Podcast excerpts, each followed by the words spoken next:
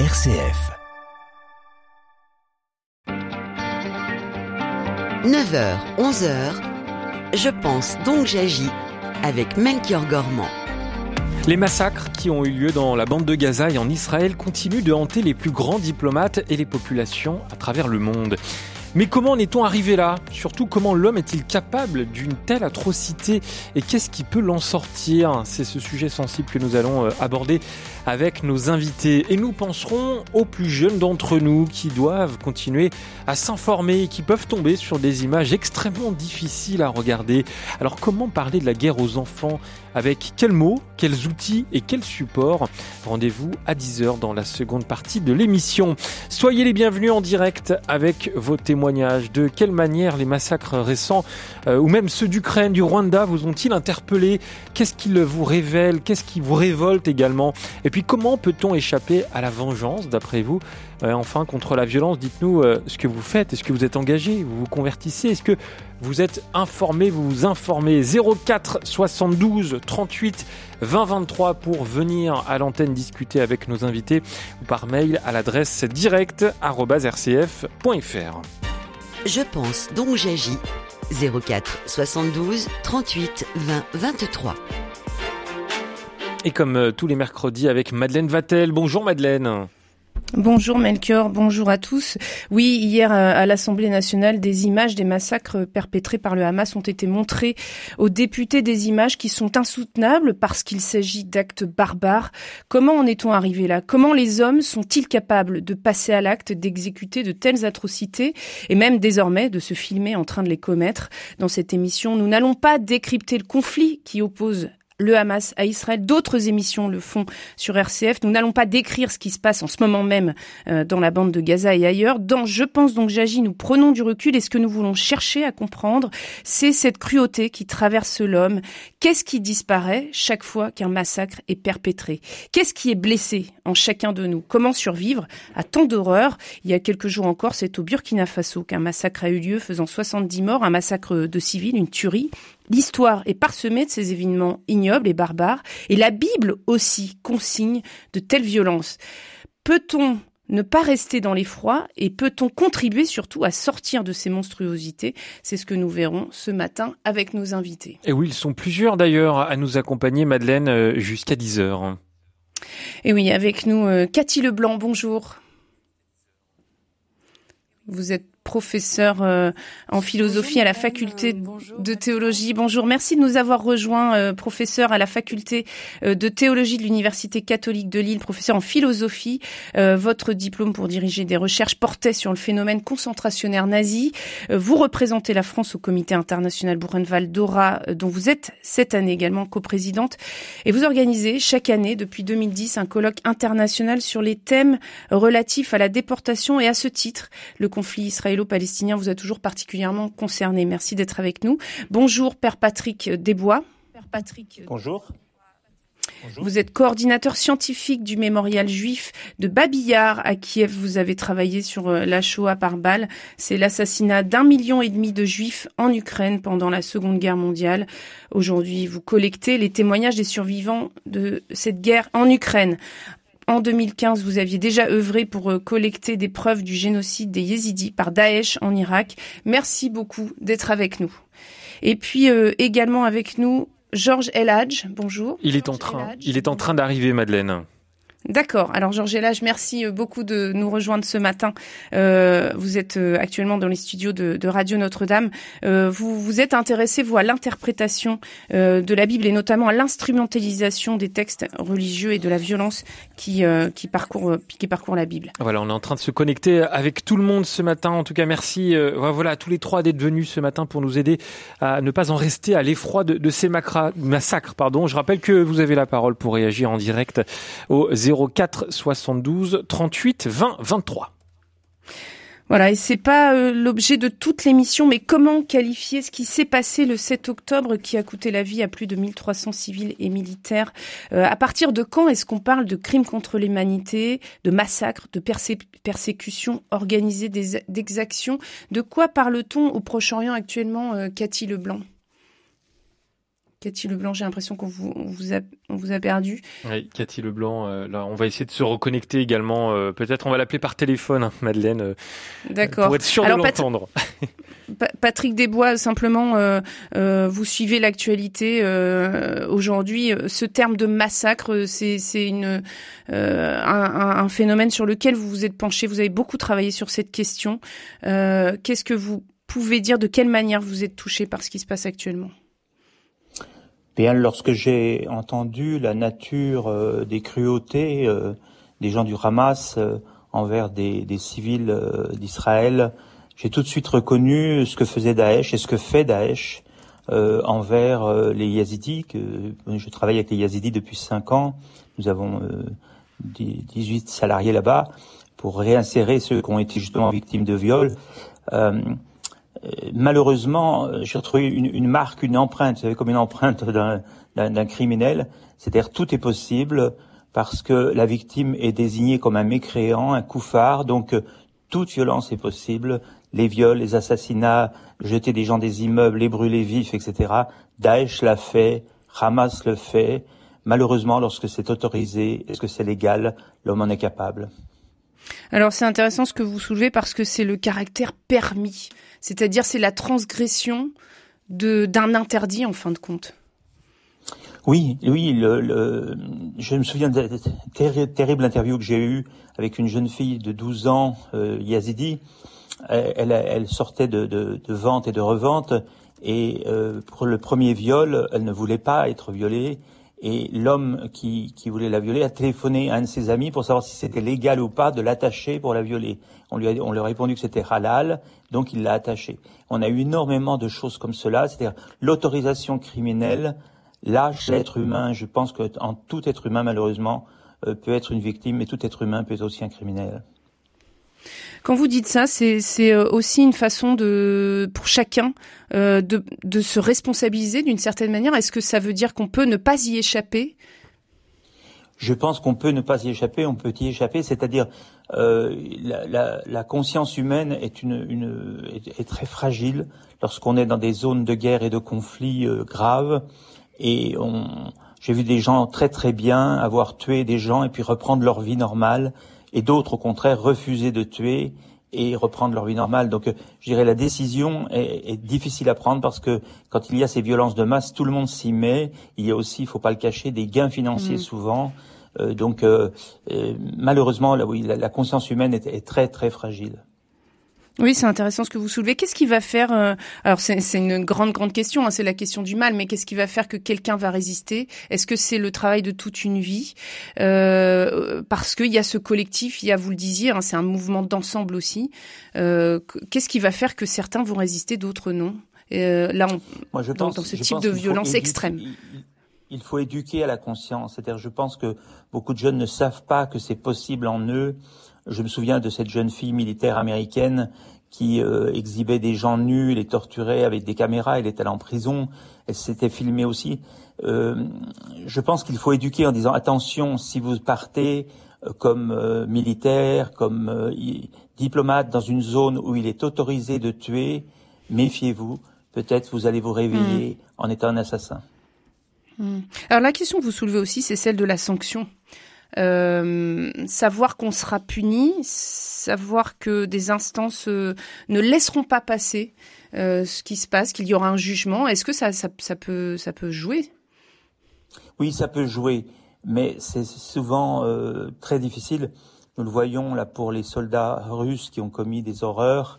C'est très mm. difficile. Euh, de, de, parce que la personne après va rentrer chez elle, va bouger, va être parfois honorée par le pouvoir en place. Donc concrètement, on en parle et les jugements des islamistes qui ont commis des horreurs ici en Europe sont, sont, sont des signes. Mais malheureusement, euh, ces gens-là préfèrent vivre trois ans comme un super-héros, un tueur, un sniper, un violeur et reprendre une vie normale que d'avoir une vie médiocre. donc, euh, je dirais, le goût de tuer, c'est pire que l'héroïne. Patrick Desbois, vous travaillez actuellement euh, avec l'Ukraine, avec les survivants d'Ukraine. Est-ce que vous pouvez nous décrire ce que vous faites en ce moment même? Vous contribuez justement à documenter ce qui se passe sur le terrain. Ben, on documente euh, notamment, euh, on était à Kherson, sur le, vers le front, il y a dizaine de jours. On documente les tortures que les Russes mettent en place dans les prisons. Et hier encore, j'ai interviewé un monsieur qui a été torturé pendant sept semaines. Et euh, on regarde aussi comment les réhabiliter parce qu'ils sont vraiment détruits de l'intérieur. On découvre aussi, euh, pareil, la cruauté interminable, mais aussi, je dirais, là, un caractère scientifique de la torture. Il y a torture psychologique, il y a torture physique. Et je vous donne un seul exemple. Un monsieur était torturé six mois. Il m'a dit, je tenais le coup parce que je suis professeur de kickboxing, donc euh, je n'avais pas peur de la souffrance. Mais la souffrance euh, psychologique, oui. Ils lui ont fait croire que sa maman était torturée dans une cellule en bas et il a donc accepté de travailler pour les Russes en faisant libérer sa mère qui n'était pas torturée. Donc euh, on, on, voit comment il brise l'identité humaine euh, ukrainienne dans ce cas-là jusqu'à ce qu'il soit, je dirais, soit complètement détruit physiquement, soit travaillant pour les Russes. Donc c'est vraiment briser les consciences des gens mm. en brisant les corps et les esprits. Hmm. Alors Cathy euh, Leblanc, vous, avez beaucoup travaillé sur cette question du mal. Euh, est-ce que vous pouvez nous, nous, dire dans quelle mesure justement euh, ce qui se passe aujourd'hui au Proche-Orient vous, vous touche, vous concerne? Bah écoutez, euh, le, le, en fait, ce qui, ce qui pose problème, euh, enfin l'une des choses qui pose problème pour les, les anciens déportés, par exemple, qui habitent Israël, c'est d'avoir l'impression euh, de revivre la même chose. Hein, je n'entre pas dans le, la, la géopolitique et, et, une vie est égale à une autre vie, une vie vaut mm. euh, à la même valeur qu'une autre vie. Mais par exemple, nous avons au Comité international Buchenwald-Dora un président d'honneur euh, qui est israélien, qui habite à Tel Aviv et qui a l'impression de, revivre la, de revivre la même chose que, que ce qu'il a vécu pendant la Seconde Guerre mondiale. Et donc ça, c'est très difficile à prendre en charge parce que c'est un traumatisme en fait qui remonte à la surface. Euh, et, les gens qui ont vécu euh, dans cette période, qui ont souffert euh, dans cette période, ont l'impression d'une réitération de, des choses, d'une réitération du mal. Mhm. Cathy Leblanc, vous avez beaucoup travaillé sur ce qu'est un crime de guerre, sur ce qu'est un crime contre l'humanité. Est-ce que c'est important de nommer ce qui se passe? Et là, vous diriez, ah, euh, dans tous les termes qui sont utilisés, c'est vrai qu'on en, on en, entend beaucoup, euh, on entend exaction, on entend euh, nettoyage, même parfois nettoyage ethnique. Qu'est-ce que vous diriez, vous? Dans quelle mesure on peut déjà qualifier et pourquoi c'est si important? Alors la qualification, hein, vous, vous employez ce, ce, terme, il est très juste, c'est une qualification juridique. C'est une mhm. qualification qui est importante parce qu'elle est la reconnaissance par un tribunal international hein, qui a euh, cette, cette compétence hein, internationale de, de l'intensité et de la gravité des crimes qui sont commis euh, dans un endroit du monde. On a vu pour le Rwanda, on a mis en place euh, ce dispositif et L'une des premières fois où il a été mis en place, c'était après la Première Guerre mondiale. Et puis, surtout, après la Seconde Guerre mondiale, on a mis en place le tribunal de Nuremberg, qui est un tribunal euh, international qui a euh, justement euh, chercher la manière de qualifier l'intensité du mal, l'intensité de la barbarie qui avait été commise à l'égard de catégories de population, que ce soit bon les juifs en très très grand nombre, mais aussi les tziganes, mais aussi les homosexuels, mais aussi euh, les, les, les, communistes, euh, les prêtres dans la à Dachau. Et donc il est il est vraiment essentiel essentiel d'avoir ces, ces qualificatifs pour reconnaître l'étendue du désastre. Mais ça ne suffit jamais. Ça ne suffit pas, ça ne, ça ne réparera rien. C'est une reconnaissance qui est essentielle, mais qui ne répare rien. Ça, c'est très important de le dire. Et Anna Arendt, quand elle a entendu le, ce nouveau chef d'accusation de crime contre l'humanité, elle a trouvé que c'était vraiment une très douce expression, une expression beaucoup trop douce pour la gravité de la situation. Vous êtes. Mais euh, euh, la reconnaissance va permettre non pas de dépasser les traumatismes, mais en tout cas de vivre les uns avec les autres pour les, les personnes qui sont victimes et qui ont surtout des victimes dans leur, leur famille. Vous êtes euh, sur RCF et après ce, premier tour euh, de table, euh, on parle, vous l'entendez, de ces massacres hein, qui ont eu lieu dans la bande de Gaza et en Israël, qui continuent de, hanter les populations du, monde entier. on se demande comment on en est arrivé là et puis surtout comment l'homme est-il capable d'une telle atrocité et qu'est-ce qui peut l'en sortir? Vous avez la parole pour en discuter avec nous. de quelle manière les, massacres récents ou ceux d'Ukraine, du Rwanda vous ont-ils interpellé Qu'est-ce qu'ils vous révèlent? Et en quoi ça, ça vous révolte également? Et puis d'après vous, comment comment euh, peut-on euh, échapper à, la vengeance? On vous attend euh, par téléphone au 04 72 38 20 23, par mail également à l'adresse direct@rcf.fr ou dans le groupe Facebook Je pense donc j'agis. Madeleine, je vous propose d'écouter une chanson tout de suite, une chanson d'amour en l'occurrence signée Slimane. Mon amour, dis-moi quoi tu penses si tout ça a sens. Désolé si je te dérange. Mon amour, te souviens-tu de nous? Du premier rendez-vous C'était beau, c'était fou. Je t'aime, je sais pas pourquoi. Je rejoue la scène toujours la même fin qui recommence, tu n'entends pas ma peine. On en fait quoi? Est-ce que tu m'aimes ou pas? Mon amour, je ferai tout ce que je peux. Un océan dans le feu, l'impossible si tu le veux.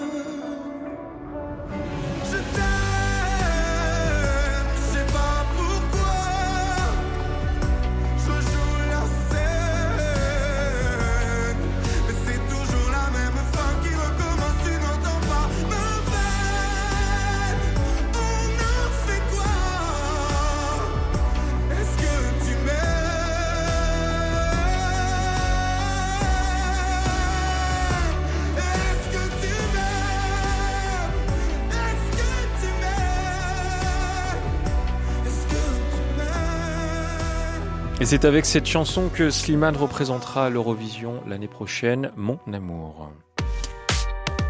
Je pense, donc j'agis. Avec Melchior Gormand et Madeleine Vatel, une émission de RCF en codiffusion avec Radio Notre-Dame. Et avec nos trois invités dans cette première partie, Madeleine, Patrick Desbois, Cathy Leblanc et Georges Eladj. Oui, Georges Eladj, on poursuit avec vous. Merci beaucoup. Vous nous avez rejoint. Vous êtes directeur des études à l'Institut supérieur d'études œcuméniques et vous êtes l'auteur d'une thèse intitulée De la terre promise au règne de Dieu, la pensée politique d'origine. C'est une, thèse qui contribue à déjouer euh, toute instrumentalisation de textes religieux. Vous êtes libanais, je signale, parce que euh, vous êtes aussi particulièrement touché personnellement par ce qui se passe actuellement. Euh, votre travail, comment est-ce que ça fait écho avec ce qu'on entend aujourd'hui, la question du massacre notamment. Bonjour à tous, merci de m'avoir accueilli. Euh, j'ai entendu une partie euh, de l'intervention du Père Patrick et il a parlé de revivre ou euh, ressentir les traumatismes des guerres et je comprends parce que les Libanais de ma génération sont nés pendant la guerre. Et depuis la fin de la guerre civile, tous les deux, trois ans, il y a eu des épisodes aussi, des bombardements, euh, des guerres, des invasions sous l'occupation. Donc les chrétiens, les musulmans et même les juifs libanais ont connu cette réalité.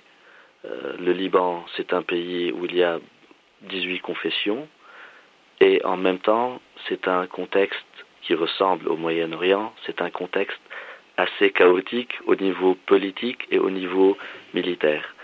Du coup, les questions se posent. Euh, pourquoi la guerre? Et au nom de, qui on fait la guerre? Et quand est-ce que la guerre se termine? Et souvent, il y avait la question, euh, il y avait les réponses, c'était la guerre se terminera demain ou après-demain, Inch'Allah. Et ce Inch'Allah, c'est un nous révolter, parce que Inch'Allah en arabe veut dire si Dieu le veut. Et donc, ce qui m'a poussé à écrire une thèse, à chercher, c'était comprendre la volonté de Dieu. Que veut Dieu? Mm. C'était ça la question principale. Mm. Comment est-ce que vous vous expliquez euh, la, violence qu'il y a dans la Bible? Vous vous êtes vous particulièrement penché sur ces textes justement euh, et sur ces textes et sur le lien avec la terre dans lesquels euh, se produisent ces batailles, ces massacres? Je ne suis pas le seul à chercher, à questionner la question, la réalité de la violence. En fait, hmm. la violence est une réalité dans la Bible et c'est une violence parmi euh, tous les peuples dans l'Ancien Testament. Des historiens, des biblistes comme Thomas, Thomas Romer, qui est le euh, tenant de la chaire des études bibliques au Collège de France, s'est penché avant moi sur cette question. Il fallait comprendre au nom de qui, pourquoi, et est-ce que c'est guerre Est-ce que ces invasions, est-ce que ces massacres, comme vous le dites, est-ce que même la conquête de la terre promise sont des faits réels, historiques ou pas?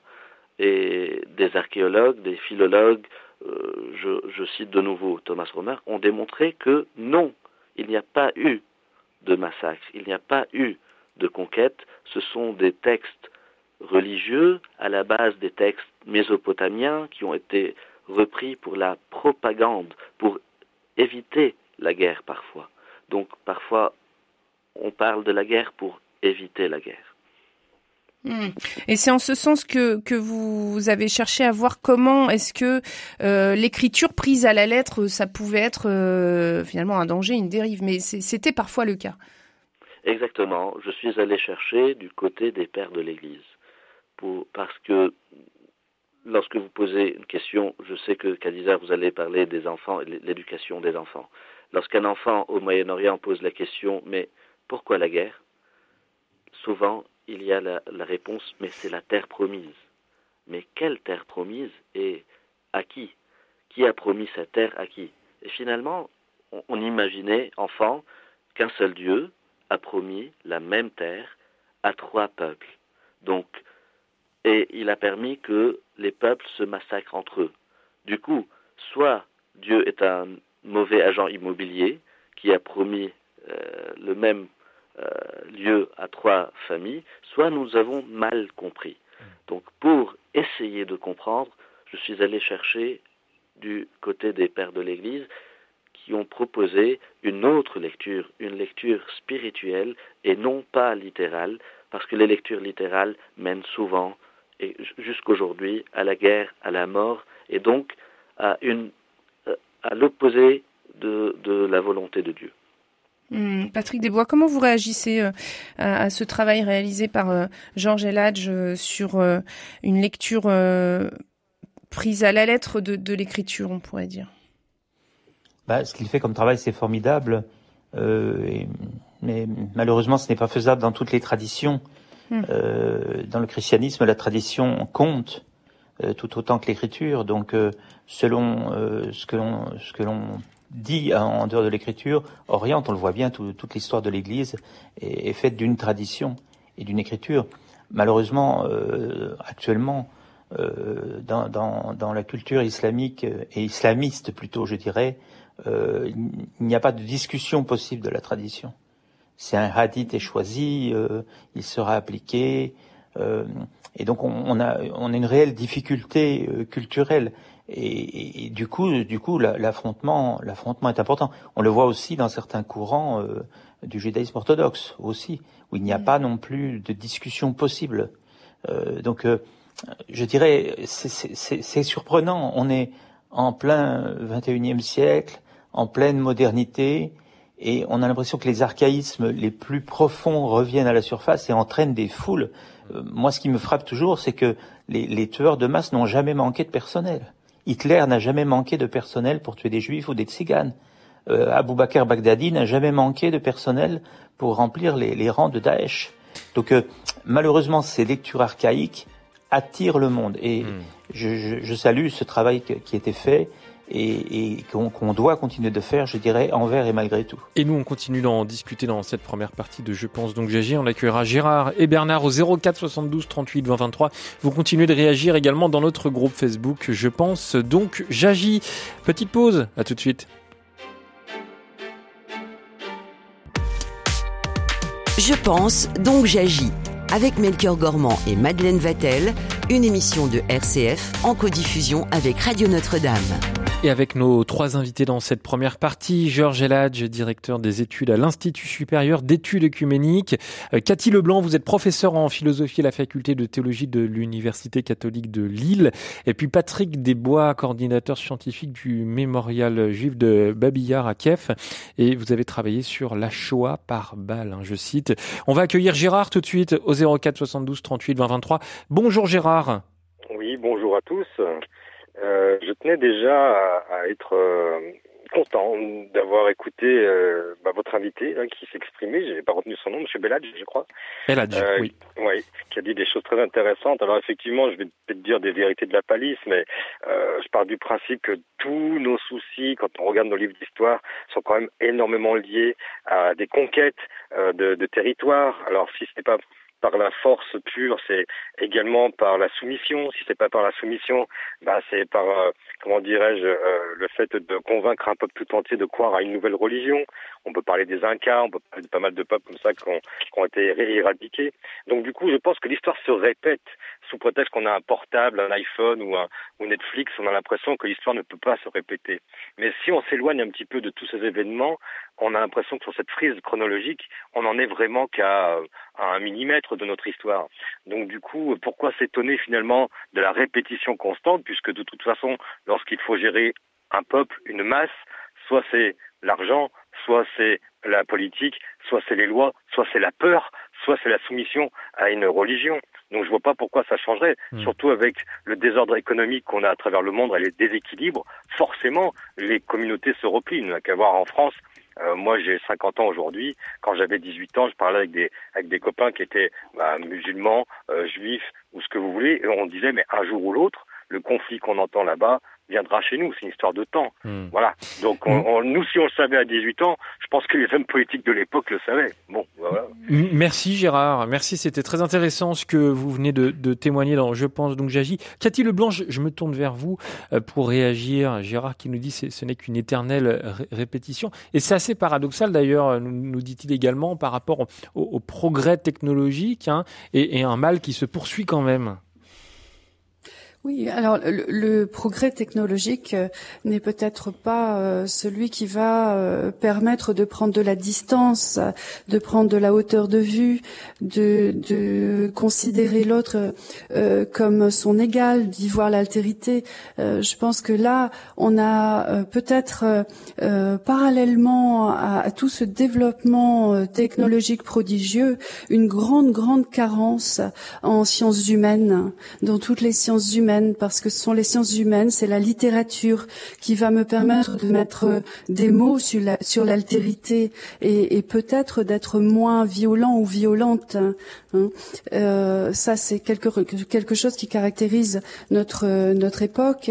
Et puis, alors sur la sur la répétition, il y a, il y a une grande question sur la répétition des faits, la répétition de de mmh. l'histoire, parce que effectivement, on, on se rend compte qu'on est toujours capable du pire, mais peut-être peut-être que si euh, il n'y avait pas toutes les actions qui sont quand même menées aujourd'hui, vous avez euh, énormément d'associations de mémoire. Moi, je fais partie de celle de Buchenwald et il y en a beaucoup.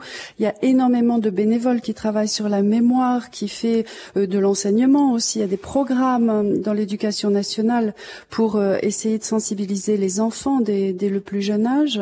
Et, et tout ça, ça, ça, conduit quand même à une humanité, bon, qui, qui vit à peu près, à peu près en paix pas toujours, pas dans, pas partout, mais peut-être que les choses seraient pires si tout ce travail n'était pas euh, mené. Père Patrick Desbois, j'aimerais qu'on vous entende justement sur euh, à la fois ce caractère répétitif, mais aussi, comme nous le dit Cathy Leblanc, le fait que oui, on peut changer quelque chose parce que euh, quelqu'un aura entendu un récit, parce qu'il y aura eu ce travail auprès de ceux qui ont survécu. Qu'est-ce que, comment ça résonne chez vous? Le caractère répétitif aussi, il faut voir aussi l'immense indifférence de, de, de, la planète lorsqu'elle n'est pas confrontée à la violence elle-même. Mmh. Euh, vous savez, moi j'ai étudié euh, des cursus de, de, gens qui étaient voisins d'Auschwitz. Euh, je ne peux pas nommer qui, parce que c'est des gens très connus, et c'était pas des Polonais, et qui, dont la seule recherche était le bon pain et les pâtisseries, et les batailles de boules de neige, et les matchs de football, etc. Et, et je l'ai vu aussi après en Irak et en Syrie quand les gens n'étaient pas concernés, euh, quand on était d'un côté du lac et de l'autre côté c'était Mossoul, on était en paix et on allait au mall et tout ça, et de l'autre côté c'était la guerre. Donc il y a aussi dans l'être humain, je dirais, l'accoutumance. Lorsque tu n'es pas concerné, bon, tu es un peu touché, mais c'est tout. Mais c'est tout. Mmh. Par contre, je, je suis d'accord sur le fait qu'il faut éduquer à temps et à contre-temps. Moi, j'enseigne à l'université à Washington et je vois combien il est important que des jeunes qui le veulent, parce qu'il y, a toute une partie de jeunes qui se disent qu'est-ce que je peux faire? Qu'est-ce que je peux faire contre ça? Et moi, je pense qu'il faut leur tendre des, des, portes, leur montrer qu'ils peuvent s'engager, soit comme bénévoles dans des ONG, soit professionnellement, afin de se battre contre ces tendances-là. Parce que si on n'a pas de combattants de notre côté, les combattants de la paix, je dirais, euh, ça, ça finira très mal. Hmm. Georges Eladj, euh, à la question qu'est-ce que je peux faire? Est-ce que c'est une question que vous êtes posée et, vous semblez y avoir répondu à travers votre travail intellectuel d'une certaine manière? Au, niveau personnel, c'était beaucoup plus simple de prendre les armes ou une Kalachnikov au lieu d'écrire une thèse. Une thèse est un exercice beaucoup plus solitaire, beaucoup plus difficile et, et beaucoup plus euh, et moins reconnu. Au niveau de notre C'est assez effrayant ce que vous nous dites, hein, parce que vous nous dites bien que c'était plus facile de prendre la Kalachnikov. Euh, dans, certains contextes. Je, oui, oui, bien sûr. Pas, euh, et aujourd'hui, lorsqu'il y a des, des, jeunes qui naissent dans des prisons euh, ouvertes, ils ne peuvent pas sortir de leur situation, ils n'ont aucune, aucune solution. La radicalisation est beaucoup plus simple. Et je vous rappelle, dans le contexte de mon pays, il y avait même des milices chrétiennes, des mm. milices chrétiennes euh, qui mettaient les, les icônes de la Vierge Marie sur leur Kalachnikov. C'est la réalité du Moyen-Orient. Et donc, euh, je, euh, la, la violence n'est pas exclusivement ni islamiste, ni juive, ni chrétienne. Toutes les, toutes les religions sont capables de, de violence et de bêtises. Le père Patrick Desbois connaît cette réalité en Ukraine aujourd'hui. Ce sont des mhm. chrétiens orthodoxes qui tuent des chrétiens orthodoxes.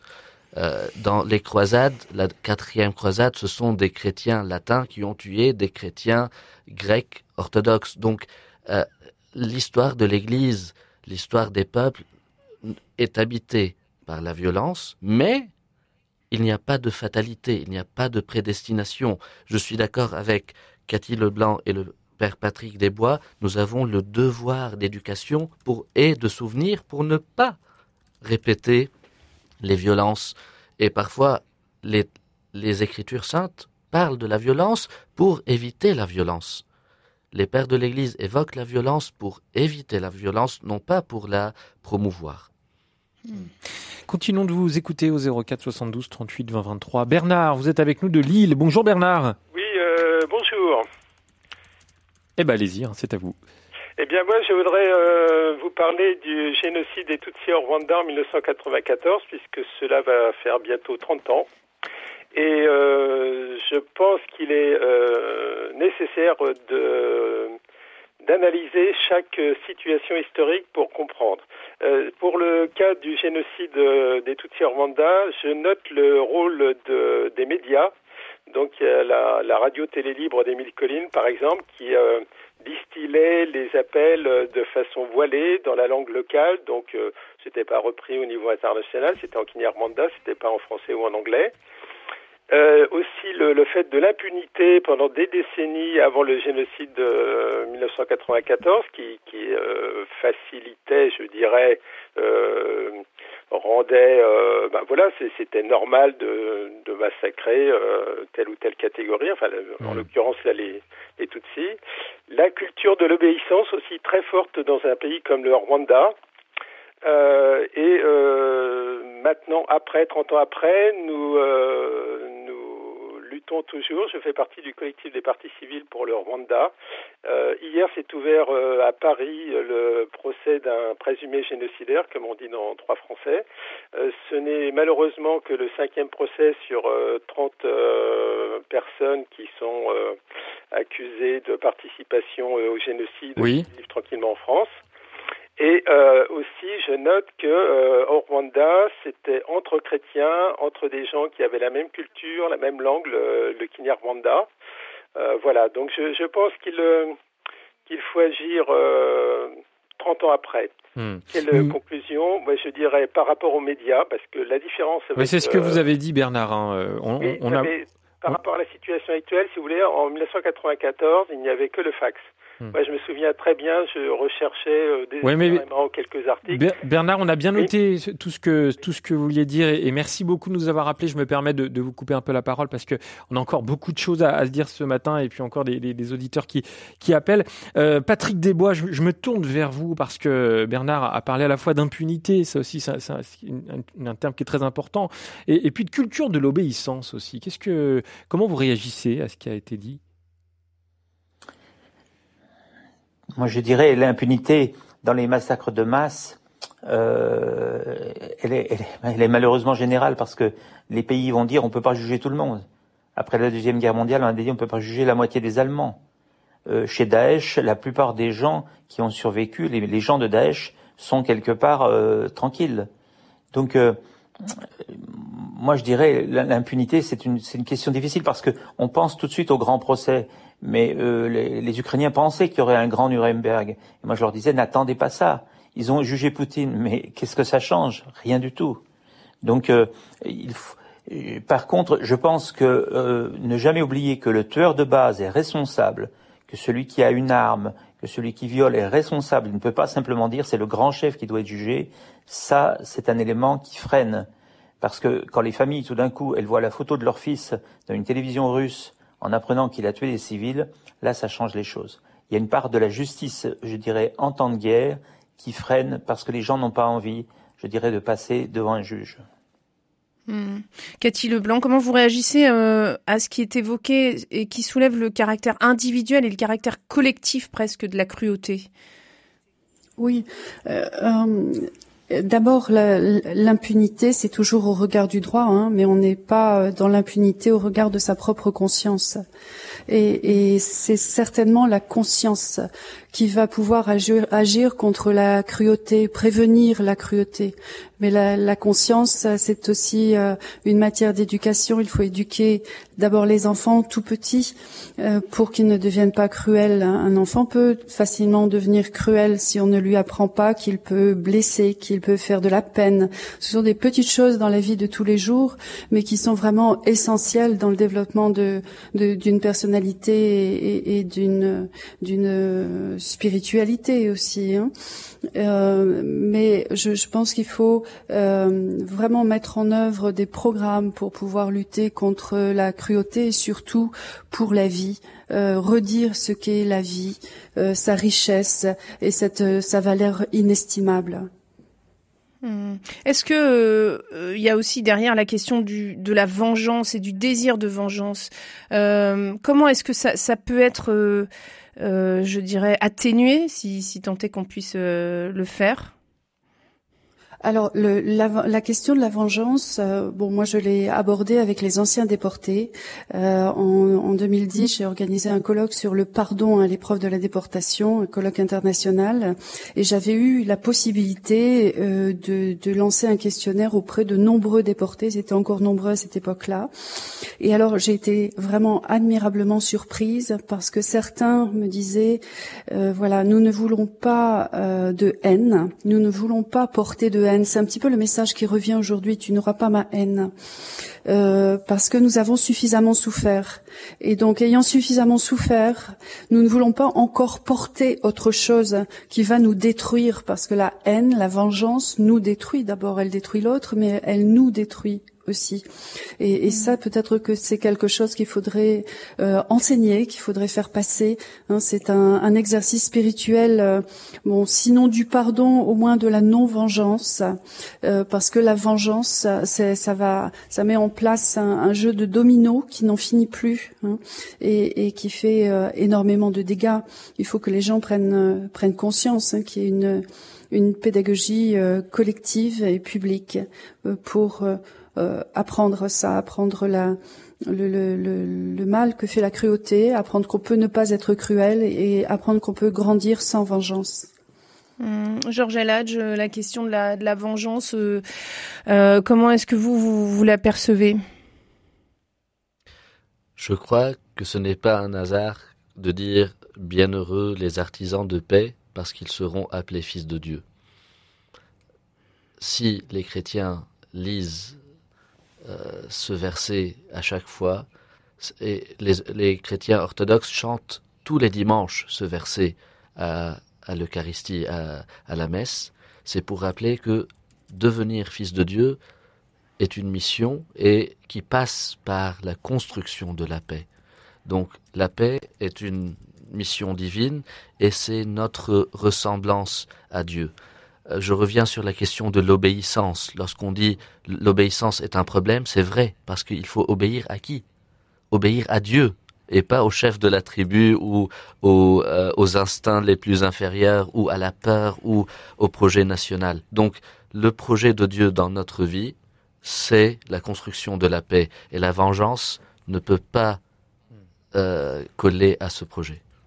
Il est un, peu plus de 9h45 sur RCF. Vous faites comme Gérard et Bernard, vous nous appelez au 04 72 38 20 23 pour nous dire de, de quelle manière cette actualité euh, récente ou, ou plus euh, anciennement, hein, ceux d'Ukraine, du Rwanda, euh, vous interpelle. Dites-nous euh, ce qu'il vous révèle également et qu'est-ce qui vous révolte. Et enfin, comment peut-on échapper à la vengeance d'après vous?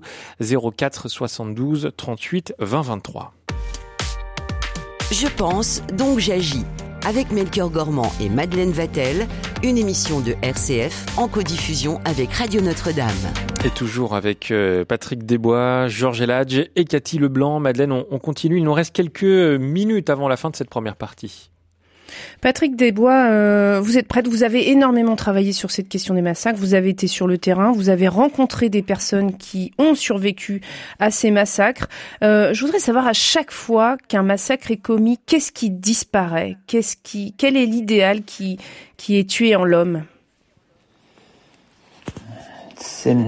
Je ne sais même pas quoi répondre. Je veux dire, on, ne s'habitue pas au massacre. Moi, on a filmé 8000 personnes qui ont assisté aux fusillades des Juifs on, ne s'habitue pas. On a filmé 450 yazidis, euh, des femmes qui ont été vendues 25, 35 fois, violées, reviolées, des, grossesses forcées. On, ne s'habitue pas. Et je dirais, il faut. Euh, moi, moi, je n'oublie pas qu'au tout début de la Bible, euh, Cain euh, tue son frère. Et je me suis toujours dit, euh, pourquoi est-ce qu'on l'a mis au début de la Bible? Je, je, pense que si on l'avait pas mis, on le lirait pas. S'il était au fin fond de la Bible, on, le, tandis que ça commence comme cela. Et vous savez, euh, la, question de Dieu, qu'as-tu fait de ton frère? Et la réponse de Caïn, suis-je le gardien de mon frère? Et euh, donc je pense que malheureusement, le péché des origines, c'est aussi le meurtre, c'est aussi la violence originelle. Donc je pense qu'il faut que, en tant que chrétien, on agisse à temps et à contre-temps. Euh, si on veut maintenir la planète, et surtout qu'on n'agisse pas uniquement pour les intérêts des nôtres, car ce que j'ai vu, c'est que chaque groupe est solidaire de ses victimes, mais chaque victime est un être humain de, des deux côtés. Et donc, c'est vraiment très difficile.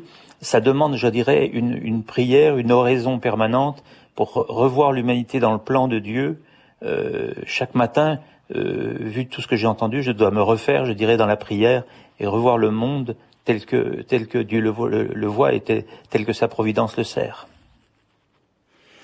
Georges Eladj, qu'est-ce qui disparaît chaque fois qu'un massacre est commis? De, quelle manière? Qu'est-ce qui est blessé en nous finalement? Qu'est-ce qui fait aussi euh, que l'effroi euh, on, on peut pas en rester à l'effroi en fin de compte. Dans la réalité que je connais au Liban, les traumatismes qu'on voit poussent les gens soit au mutisme, soit à la violence. Donc, soit la violence attire la violence, soit la violence casse les, personnes pour toujours. Euh, les, parents des victimes et parfois aussi ceux qui ont commis la violence n'arrivent plus à avancer dans leur vie. Et donc, euh, ils ont besoin de plus de violence pour vivre. Et donc, c'est un cercle vicieux qui touche tout le monde. Et lorsqu'on parle du pardon, de la fin de la vengeance, c'est aussi casser ce cercle de violence. Et ce qui est cassé par les massacres, c'est l'idée de l'homme aussi. C'est de dire que, que, chaque être humain est à l'image de Dieu. C'est aussi au début de la Bible, c'est au début de la Genèse. Et c'est rappelé, vous savez, ce sont des guerres aujourd'hui et hier qui se sont déroulées au nom de Dieu. Le problème, qu'est-ce qu'on doit faire aujourd'hui? C'est de faire la paix aussi au nom de l'homme. Et quel homme Je répète avec Saint Irénée de Lyon, un des premiers pères de l'Église, la gloire de Dieu, c'est l'homme vivant. Si on aime Dieu, il faut qu'on prenne soin de l'homme et arrêter de tuer les uns les autres. Hmm. Cathy Leblanc, justement, vous, êtes euh, euh, dans les organisateurs d'un colloque qui aura lieu très prochainement, qui est sur la réconciliation. C'est un, petit peu ce à quoi nous invite euh, Georges Eladj. La réconciliation, en l'occurrence pour votre colloque, je crois que c'est la réconciliation franco-allemande. Vous, vous, nous dites qu'est-ce qui, qu'est-ce qu'on doit dépasser finalement pour ne pas en rester à l'horreur du massacre? Alors euh, oui, le, le, le, colloque portera sur la, la réconciliation, euh, les fondements euh, théologico-philosophiques de la réconciliation après la Seconde Guerre mondiale. Et un gros travail a été fait pour pour cette réconciliation qui montre que la fraternité en fait peut peut souder et peut ressouder les gens. ça, je pense que c'est quelque chose de fondamental. vous avez des gens comme à, l'association de, de comme Bertrand Hertz, qui a été nommé citoyen d'honneur de la ville de Weimar. Un ancien déporté de Buchenwald, Buchenwald c'est à côté de Weimar, a été nommé citoyen d'honneur. Vous voyez, c'est ce genre de geste qui va permettre euh, la, réconciliation.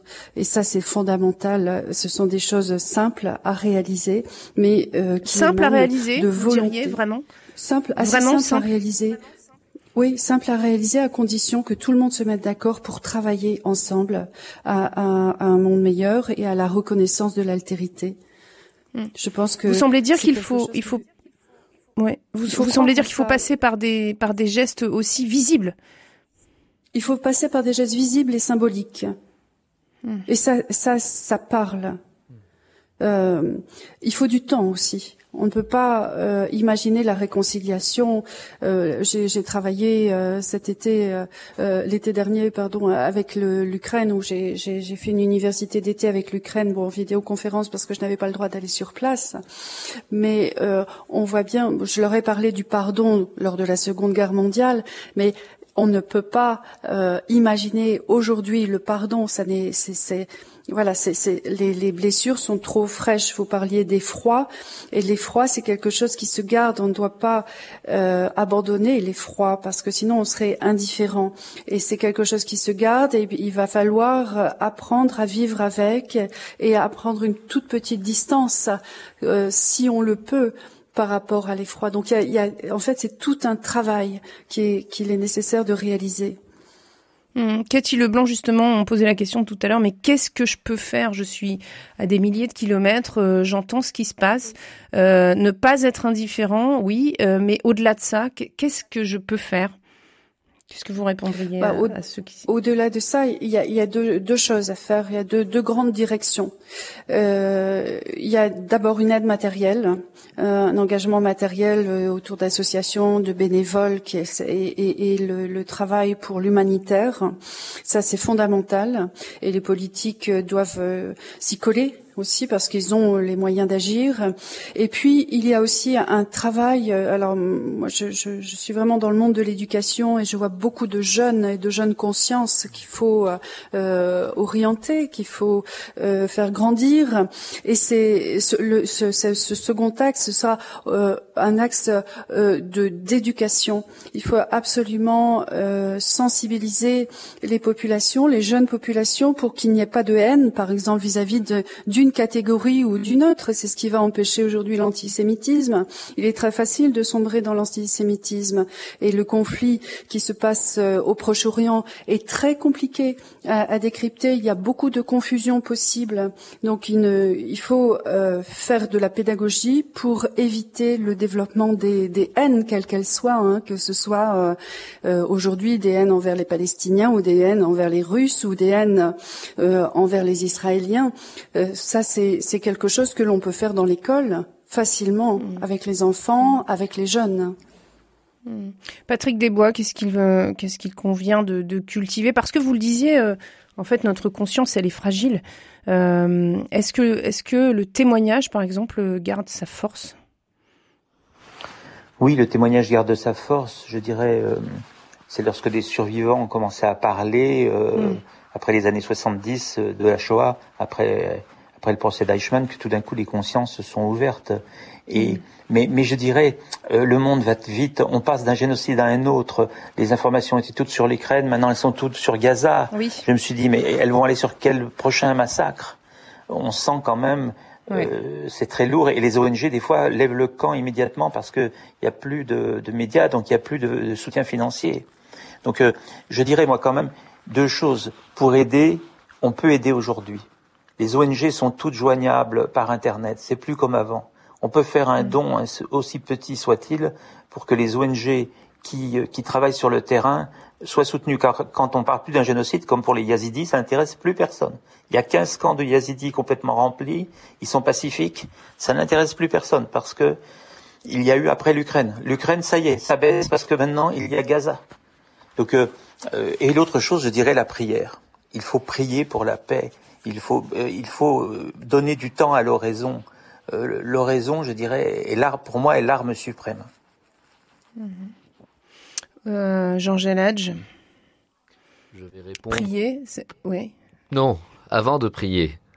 la prière, c'est une offrande pure, mais avant de prier, il faut aller chercher à comprendre. Donc, je, je pousse tout le monde déjà à à faire des études, à, lire l'histoire, à faire même des études de théologie, parce que notre rapport au texte, notre rapport à Dieu change lorsqu'on sait plus.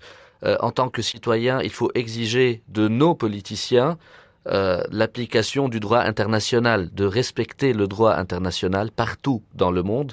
Et une troisième chose, c'est aussi nous, en tant que chrétiens et en tant que croyants monothéiste, c'est notre rapport à l'eschatologie, la signification de l'histoire et la direction, le sens de l'histoire. Aujourd'hui, euh, en, Terre Sainte, il y a deux partis qui veulent accélérer l'eschatologie. Ils veulent hmm. euh, euh, gagner la guerre pour accélérer la fin des temps. Il y a ceux qui veulent reconstruire le temple, il y a ceux qui veulent protéger Al-Aqsa, et il y a, c'est la guerre.